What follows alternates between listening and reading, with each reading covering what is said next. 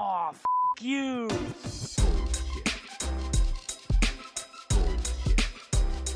Bullshit, bullshit.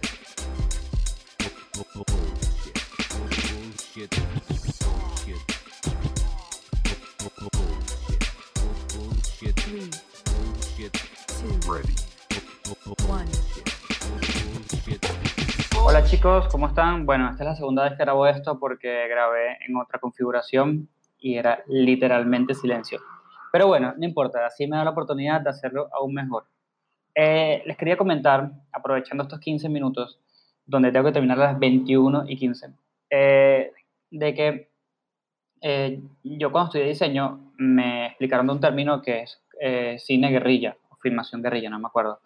Y es donde cuando no tienes los suficientes recursos, que puede ser personas o cosas o lo que sea, eh, improvisar crearlos, ¿no?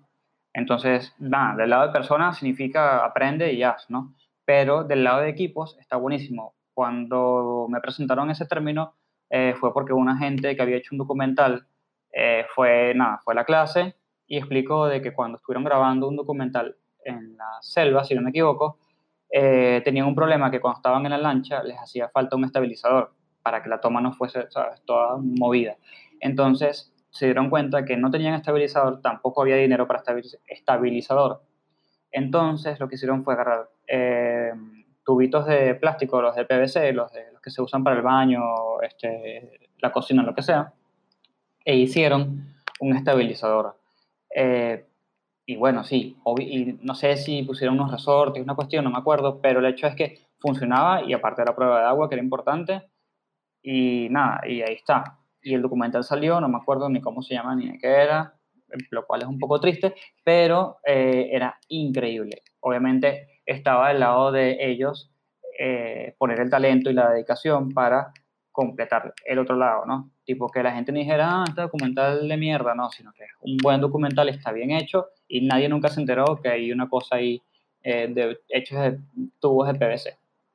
Eh, esto validado a que ahora justamente estuve googleando y yo decía, ¿será que ese término, que no me acuerdo por qué me acordé de ese término, existe en UX? Y eh, realmente sí existe. Se llama guerrilla UX. Eh, el artículo que conseguí específicamente habla de research. Obviamente es una de las partes más importantes. Eh, y decía, a- hablaba un poco de cómo hacer guerrilla UX ¿no? en el mundo moderno, porque ahora estamos en un mundo moderno.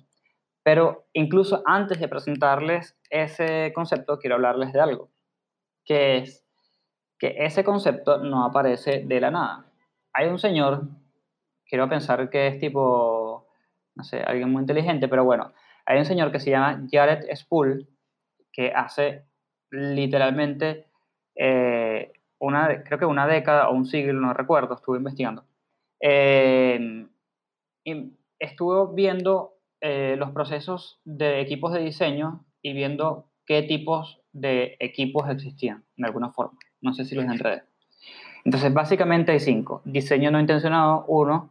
Dos, autorreferencial. Tres, experto. Cuatro, centrado en las actividades. Y cinco, centrado en los usuarios. Entonces, eh, para cada uno de ellos y, y su investigación ah, usó el criterio de la cantidad de research involucrado en cada uno, básicamente, ¿no? Entonces dijo que ahí está el diseño no intencionado, que es donde no hay decisiones de diseño, el producto se va construyendo sobre la marcha, literalmente. Esto duele, eh, porque, bueno, eh, puedes oír cualquier mostrito eh, de lo que estás haciendo. Después está diseño autorreferencial, eh, el, enfoque, el enfoque de las decisiones se centra en uno mismo. Es decir, el diseñador o el equipo toma las decisiones a su gusto. Bastante parecido al anterior, pero un poco mejor, ¿no? Porque no es como que decides y que, bueno, aquí va un botón y aquí va un cosa, sino que, bueno, hay alguien eh, que da alguna medida, de alguna forma, eh, y por si no lo entienden, bastante pegado a cuando los clientes construyen las cosas y uno no pone una parada y dice, hey, todo bien, tú sabes de tu negocio, pero yo sé de esto y si quieres que las cosas salgan bien, déjame yo escucharte hasta cier- hasta cierta medida y después aplicar. Eh, después está el diseño experto, donde mm, básicamente es un diseño que está basado en una o más personas, al igual que el anterior, el autorreferencial. Eh, la diferencia es que aquí eh, resuelves problemas en base a problemas anteriores que ya has resuelto. O sea, eh, si ya has hecho una página web de, no sé, para un cantante, una landing, entonces, ya no tienes que, o ya no quieres, o ya no puedes hacer un research de quiénes son los que escuchan a este otro cantante, pero le dices a él, tranquilo, que ya yo hice una, eh, nos podemos saltar ese lado, te vas, y es más, seguramente le vas a decir algo así como, te vas a ahorrar ese presupuesto, no hace falta, no te preocupes, yo te la diseño. Entonces, no está del todo mal, ya tienes cierta data en la mano, ya, ya pasaste por ese camino, está bien, y dice, eh, decides usar el diseño experto. Eh, por otro lado, está el diseño enfocado en actividades, no creo que ya tenga que explicarlo mucho, que es básicamente diseño basado en las actividades que realizan los usuarios. Eh, aquí, obviamente, sí hay un poco de investigación porque estás investigando las actividades del usuario. Entonces, dentro de todo, baja un poco mejor. Donde dices, bueno, la persona, eh, no sé, es, taxista, hace Uber, yo qué sé. Entonces, no investigas a la persona y sus problemas, sino a la acción de ser taxi. No sé, eh, por ahí no vas a resolver los problemas de él como taxista, sino los problemas de ser taxista como tal. No sé, es muy raro, pero ahí está, el concepto se entiende. Después está eh, lo que yo consideraría ideal, ¿no? Que es el diseño centrado en los usuarios. Eh, ah, por cierto, este artículo está en español, me parece increíble, se lo voy a pasar. Y aparte, si no me equivoco, es de este año o reciente. Em, bueno, nada, eh, dice que obviamente este es el diseño más maduro em, y si investigas a los usuarios, eh, haces investigaciones que van más allá de las actividades, se centran en las necesidades y en las metas de los usuarios. Eh, los insights que obtienen son de gran valor y son un insumo indispensable en la toma de decisiones de diseño. Así que, por ese lado, sería como la versión más madura. Entonces, de estas cinco cosas, literalmente se las leí eh, en escala, desde la, menos madura hasta la más madura. Yo no sé si el enfoque de esta persona es decir, el último es el mejor, el primero es el peor, lo que sea, pero eh, nada, esta persona, Jared, Jared Spool, hizo este estudio que me pareció súper eh, importante. Entonces, les recuerdo, primero está el no intencionado, Después está el autorreferencial, luego el experto, cuarto, centrado en las actividades y quinto, centrado en los usuarios. Yo creo que la versión ideal de todo esto es hacer de todo un poco, eh, porque es la realidad.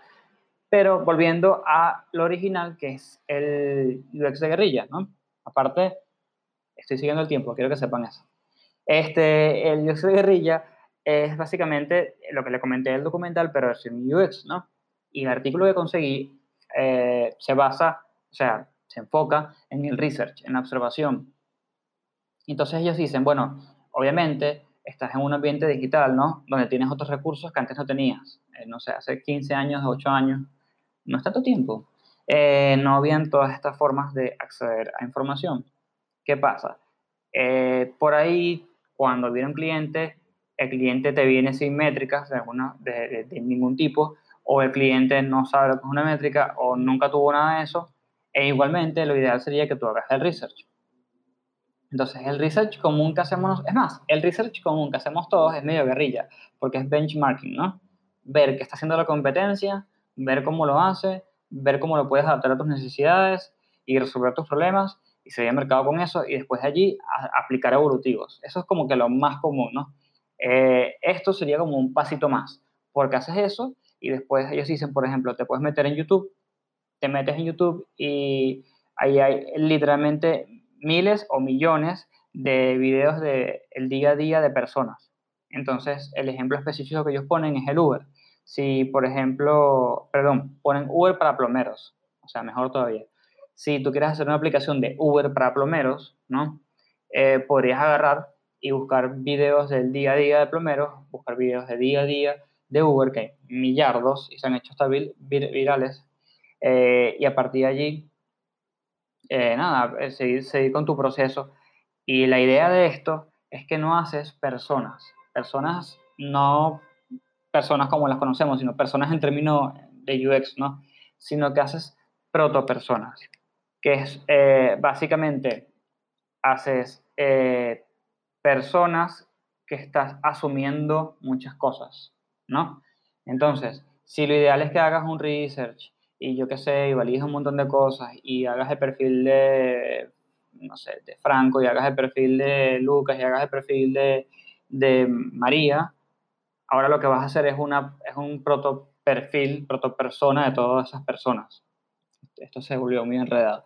Entonces la idea de allí es que digas, bueno, con las cosas que yo sé, porque algo sabes de blomería y algo sabes de Uber, y con las cosas que yo asumo, que también asumes un montón de cosas, y con las cosas del benchmarking y con las cosas de estas cosas de, de YouTube, bueno, ahí me armo mi proto persona. Y a partir de allí estás oficialmente haciendo UX de guerrilla. Estos dos links se los voy a dejar eh, en mi bio. Voy a comenzar a usar Linktree en el bio de Instagram, así puedo poner varias cosas a la vez para que ustedes accedan. Me permite creo que máximo 8, así que algunas cosas las iré quitando y otras poniendo y lo que sea. Eh, por otro lado, les comento que recién hablé con Manuel Ángel, no, Manuel Alejandro Osorio, ¿ok?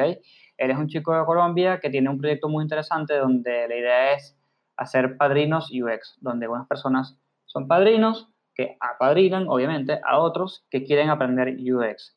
No hace falta que sea senior, junior, no importa. Él tiene su forma de, validar todos estos conocimientos. Es gratis, no importa si eres padrino o apadrinado. Está por toda Latinoamérica. Quiere, está actualmente en Colombia, Argentina, eh, Chile.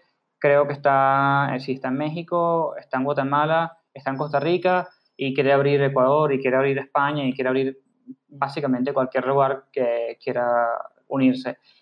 Eh, es una forma de agregar valor a todos nosotros, o sea, a la profesión, eh, evitar que se devalúe, porque va más allá de cómo ser UX, ¿no? Y eh, de alguna manera lo pueden ver como que si ya hicieron un curso, pero quieren seguir aprendiendo o quedaron un montón de dudas o lo que sea, ahí tienen para refinar y conseguir laburo. De hecho, creo que la meta, si me equivoco, es conseguir laburo en ocho meses. O sea, después que hagas como que todo un curso con ellos, ocho, después de ocho meses, eh, lo ideal es que consigas laburo. Eh, y bueno, por otro lado, si, eres, si quieres ser padrino, puedes hacerlo sin ningún problema. Eh, lo contactas por LinkedIn, incluso para cualquiera de las versiones. Lo contactan por LinkedIn, y él los recibe, eres una persona súper amable y los va a atender, eh, nada, como reyes. Por otro lado, les recuerdo que eh, yo tengo una comunidad, una pequeña comunidad que estoy haciendo con los chicos de Sala UX. Ellos inicialmente lo habíamos hecho en Discord, nos estamos pasando a Slack, porque bueno, todos ustedes quieren estar en Slack, así que lo vamos a hacer. Escuchamos a la audiencia. Em, todavía no lo hemos hecho porque el fin de semana me enfermé, el fin de semana pasado, así que estamos en esa mudanza. Y bueno, terminé dos minutos antes, ¿ok? Así que estos episodios, burbujita o mini episodios, no sé cómo se llamarían, la verdad me estresa mucho que no tengan nombre, porque no quiero llamarlos mini.